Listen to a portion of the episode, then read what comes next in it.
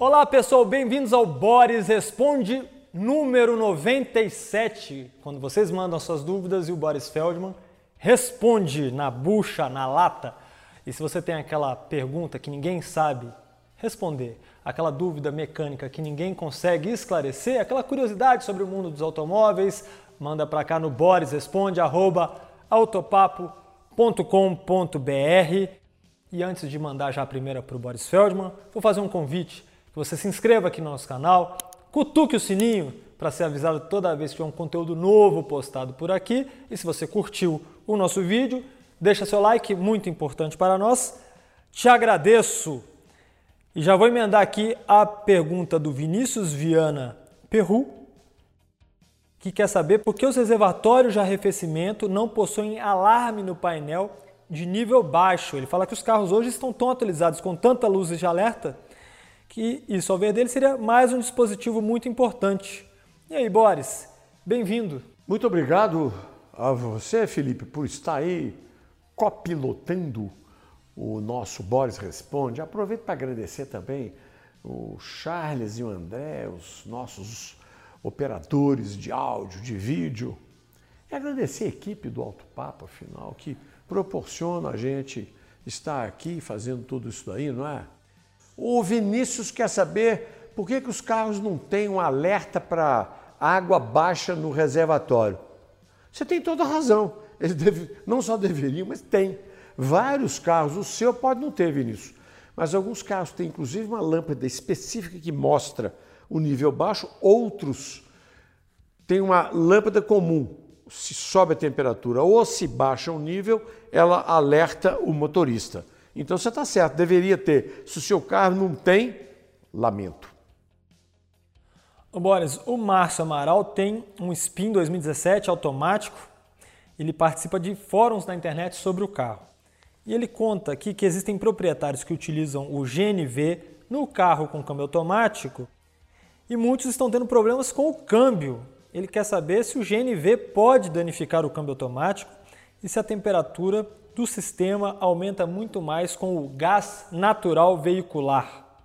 Ô, Márcio Amaral, é uma, uma bela questão essa sua. É, na verdade, a gente sabe que o GNV é super eficiente, barato, quilômetro rodado, custa muito menos que outros combustíveis, mas ele tem uns problemas, baixa a potência e sobe um pouco, eventualmente, a temperatura do motor. Quando sobe a temperatura do motor, se o radiador se aquece e o seu carro tem o trocador de calor, quer dizer, o radiador é que refrigera o óleo do câmbio automático, pode estar esquentando esse óleo do câmbio, porque o radiador se esquentou, porque o motor esquentou. É uma possibilidade você deveria conferir melhor tudo isso aí, porque tem gente que tem o GNV sem problema nenhum, mas tem gente que tem o GNV e reclama exatamente de superaquecimento. Ô, ô Boris, sabe essas perguntas todas que você está respondendo aqui? No Boris Responde Sim, você vai ter que responder ao vivo.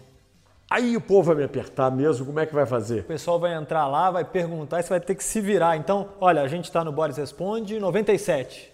Então, no centésimo, vai ser uma live aqui no canal do Autopapo. Coloquem já, façam já uma contagem regressiva. Vai ser lá em meados de maio, eu não fiz a conta, mas vai ser em meados de maio. Então, Boris Responde 100 ao vivo no YouTube lá. em cores. E som estéreo. Direto dos estúdios do Autopapo. Continuando aqui o nosso Boris Responde 97. A Margarete Belisário teve um problemão, Boris Feldman. Ela estava com o carro estacionado, engrenado e na hora que ela estava saindo da vaga, um caminhão bateu na traseira, pegou um pouco da lateral esquerda, o carro foi empurrado de volta para o meio-fio. É, ela fez o relato aqui, quebrou a lanterna esquerda, amassou e rasgou o para-choque, parte da lateria em cima do pneu traseiro. E dias depois, o pedal da embreagem quebrou. O fechamento do porta-malas do capô ficou com frestas desproporcionais no fechamento e a porta do motorista ficou agarrando um pouco. Que encrenca, hein, Margarete? Mas a seguradora autorizou somente a lanterna, o para-choque e a lateral e não fizeram um laudo para saber se teve danos em outras partes, como suspensão, caixa de marchas, etc. Ela quer saber, Boris, alguma orientação sua, o que ela deve fazer num caso desses? Reclama, Margarete, porque está na cara que o seu carro teve uma deformação no monobloco. Porque se a tampa do porta-mala, a porta, está tudo fora do padrão. Então consertaram lá alguns componentes que se quebraram com a batida, com o choque, mas, na minha opinião, houve uma distorção eh, séria, complicada do monobloco, de toda a carroceria do seu automóvel. Reclama, põe a boca no trombone e, se a seguradora se recusar, vai no PROCON ou chama o advogado. Pé trancado aí no acelerador do Boris Responde com a pergunta do Fernando Dias. Tem um Corolla 2005, 172 mil quilômetros. O carro sempre foi dele. Aos 125 mil quilômetros, o carro passou a consumir o óleo do motor 1 litro a cada 5 mil quilômetros. Aí ele foi na concessionária e disseram que era normal esse consumo de óleo a partir de 100 mil quilômetros. Porém, hoje o carro está consumindo 4 litros em 6 mil quilômetros rodados. Virou aí um carro motor dois tempos, né? Ele falou que procurou uma justificativa com a Toyota e a resposta foi procurar a concessionária. Levou o carro para testes na concessionária, foi constatado vazamento de compressão nos cilindros 2, 3 e 4, inclusive passando do 3 para o 4. Em resumo, o motor está comprometido e uma solução seria retificar o motor. E ele quer saber, agora se retificar esse motor VVTI funciona ou teria outra solução plausível. Ele adora o carro e chegou a procurar um motor novo na concessionária, mas o valor cobrado foi a bagatela de 75 mil reais. E aí, Boris, ele retifica o motor? Cabe retífica? Ô Fernando, realmente o seu motor está inválido.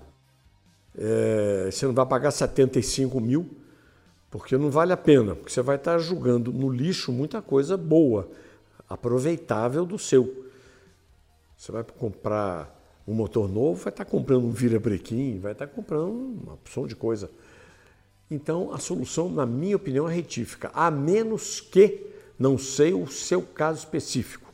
Consulta uma retífica de motores, porque alguns motores não se fornecem peças sobre medida, quer dizer, um pistão um pouco maior, bronzina um pouco maior, para poder retificar acabar com esse vazamento de compressão que está em três dos quatro cilindros. Então, a retífica funciona, seu motor vai ficar novo de novo, desde que não haja nenhum empecilho. Porque eu sei de alguns motores que você não tem condição de retificar pela falta de fornecimento de componentes de reposição para a retífica. O que, na minha opinião, é uma sacanagem da fábrica. Mas é isso aí falando aí em sacanagem, não caia em picaretagens na hora de comprar seu carro seminovo.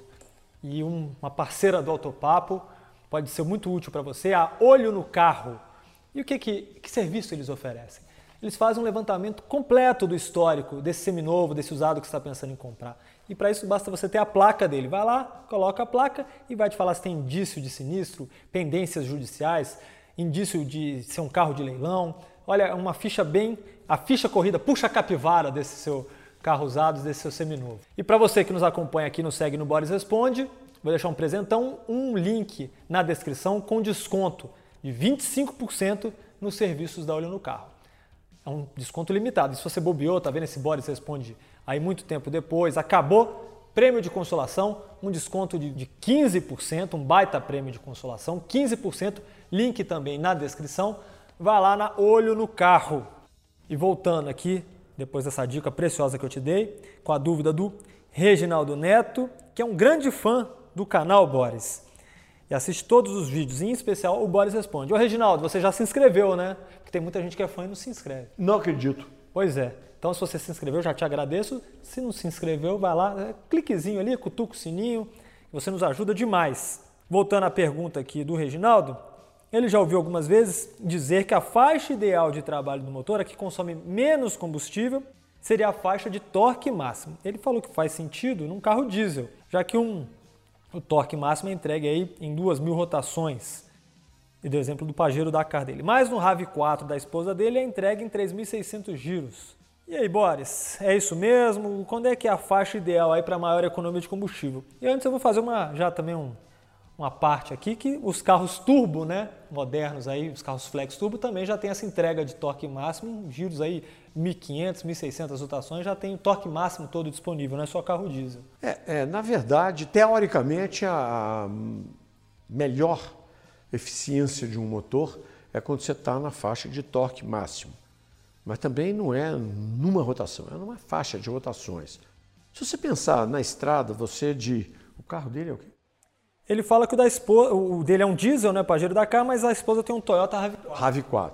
Se você puser, deve ser seis marchas, né? Bom, não importa. Se você puser na última marcha, a 3.600 rotações, é, não, não, é um giro excessivo. Até você vai estar andando a cento e poucos por hora, a velocidade máxima da estrada. E se você diminuir um bocadinho isso daí, você vai acabar percebendo qual que é aquela faixa de rotação quando você estiver na estrada, dá para você perceber direitinho que o carro vai andar bem, vai beber pouco, vai te dar um desempenho legal. Não é exatamente no torque máximo. Sempre na prática a teoria é outra, né? Um pouquinho abaixo, capaz de funcionar mesmo. Você tem razão, melhor. Ô, seu Feldman, você tem ideia de quantas perguntas já respondeu aqui no Boris Responde? Mais de mil. Você quer ver todas essas perguntas que já foram respondidas? Link aqui em cima, vai lá, os 97 Boris, 96 anteriores estão nesse link aqui. Agora voltando ao 97, a Edilene Nascimento acabou de comprar um Creta, um Hyundai Creta e a função Auto Hold é novidade para ela. Ela quer saber se é uma forma segura de manter o carro temporariamente imobilizado. Ela falou que não se acostumou com essa nova função e queria saber como ela funciona. Auto Hold é uma novidade que surgiu junto com o freio ABS. Como é que funciona o auto hold? O carro parou numa subida, você pisa no freio, se o carro for manual, você pisa na embreagem no freio, e o auto hold aciona o freio automaticamente. Só que você tem que ter, tomar cuidado porque tem dois tipos de auto hold. Alguns carros parou na subida, a hora que você tira o pé do freio, o auto hold te dá o tempo 3, 4 segundos para você ir no acelerador para arrancar sem o carro voltar para trás. Esse é um tipo de auto-hold.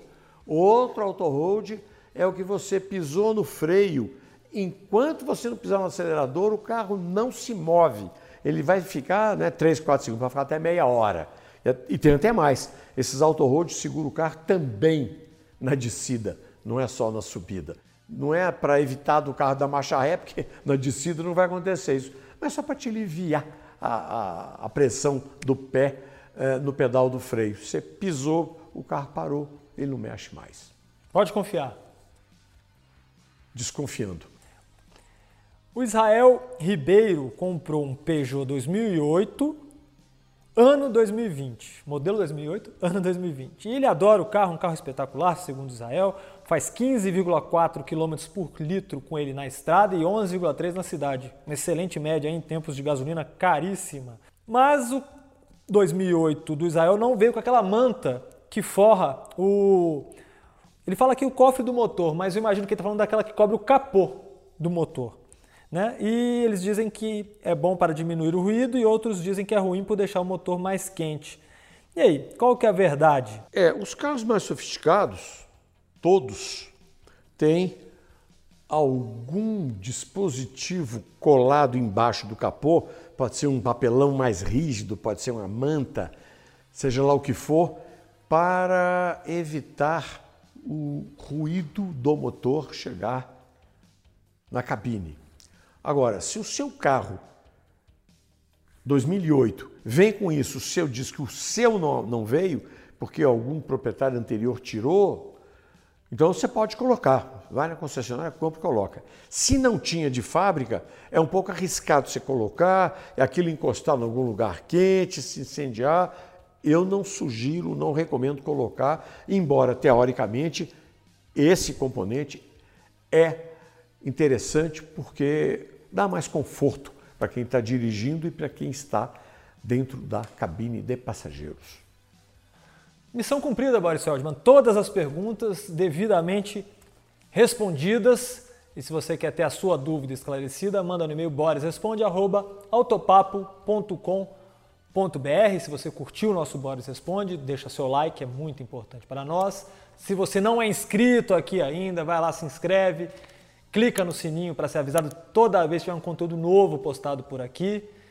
E também te convido a acessar um dos melhores portais de automóvel do Brasil, o autopapo.com.br. Lá você encontra lançamentos, dicas de manutenção, dicas de legislação, dicas do Boris Feldman para você não ser engabelado aí por algum picareta, lançamentos, caminhão, moto. Olha, é um conteúdo vastíssimo, é um dos mais completos, viu? Eu arrisco dizer, falamos até de bicicleta lá no autopapo.com.br. Beleza, pessoal? Muito obrigado. Obrigado, Boris Feld. Obrigado a você, Felipe. E é inadmissível alguém que esteja nos acompanhando sem ter assinado, cutucado o sininho. Você me fala quem está fazendo isso, para a gente puxar devidamente a orelha. Aliás, as duas orelhas. Muito obrigado, até a próxima. Gostou das respostas? Assine nosso canal cutuque o sininho e veja também a playlist com todos os episódios do Boris Responde que preparamos para você.